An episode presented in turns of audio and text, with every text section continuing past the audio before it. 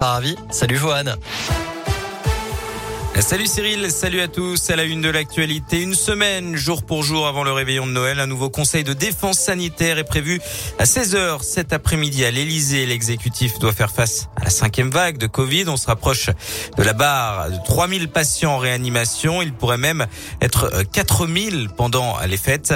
Alors que pourrait décider le gouvernement, Léa Dupérin? Alors, a priori, pas de nouvelles restrictions à prévoir, mais surtout une accélération de la campagne de vaccination. D'abord en ramenant le délai à trois mois au lieu de cinq pour recevoir sa dose de rappel et peut-être en ouvrant également la vaccination à tous les enfants dès l'âge de 5 ans dans les jours qui viennent. Le comité d'éthique a d'ailleurs approuvé cette mesure ce matin tout en rappelant que cela devait rester le choix des parents. Pas de vaccination obligatoire donc et pas de passe sanitaire non plus pour les plus jeunes. Emmanuel Macron a en tout cas promis d'attendre la recommandation du Conseil d'orientation de la stratégie vaccinale, certainement en milieu de semaine prochaine. Et puis enfin, l'exécutif devrait également rappeler quelques conseils aux Français pour éviter les contaminations en pleine période de fête. Respecter les gestes barrières, éviter d'être trop nombreux à table, aérer les pièces 10 minutes toutes les heures, porter un masque quand vous ne consommez pas et surtout, faites-vous tester à la veille ou le jour même. merci Aléa. D'après BFM TV, le gouvernement envisage justement à l'approche des fêtes de rendre les autotests gratuits pour les vaccinés. On poursuit avec euh, de la politique. Christiane Taubira envisage d'être candidate à l'élection présidentielle. L'ancienne ministre de François Hollande a publié ce matin une vidéo sur les réseaux sociaux dans laquelle elle appelle à l'union de la gauche et donnant rendez-vous à la mi-janvier.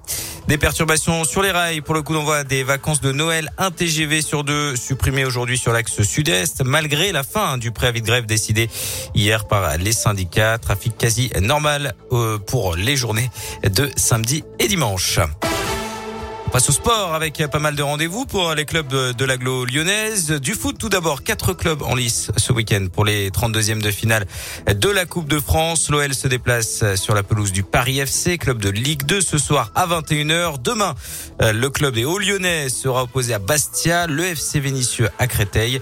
Et puis dimanche, le mini-derby Lyon-la-Duchère, AS Saint-Etienne. Du basket ce soir, l'Asvel se déplace sur le parquet de l'Olympiakos. Coup d'envoi 21 en Grèce. C'est bien évidemment de l'Euroleague. Puis du rugby, la deuxième journée de Challenge Cup. Le Loup se déplace à Newport. C'est au Pays de Galles. Le début du match, ce sera à 21h. Voilà pour l'actualité de ce vendredi. On passe à la météo avec euh, de belles éclaircies hein, cet après-midi sur l'ensemble de la région lyonnaise. Au niveau des températures, comptez 6 degrés à Lyon. Même chose à Villefranche-sur-Saône, 8 degrés pour Vienne.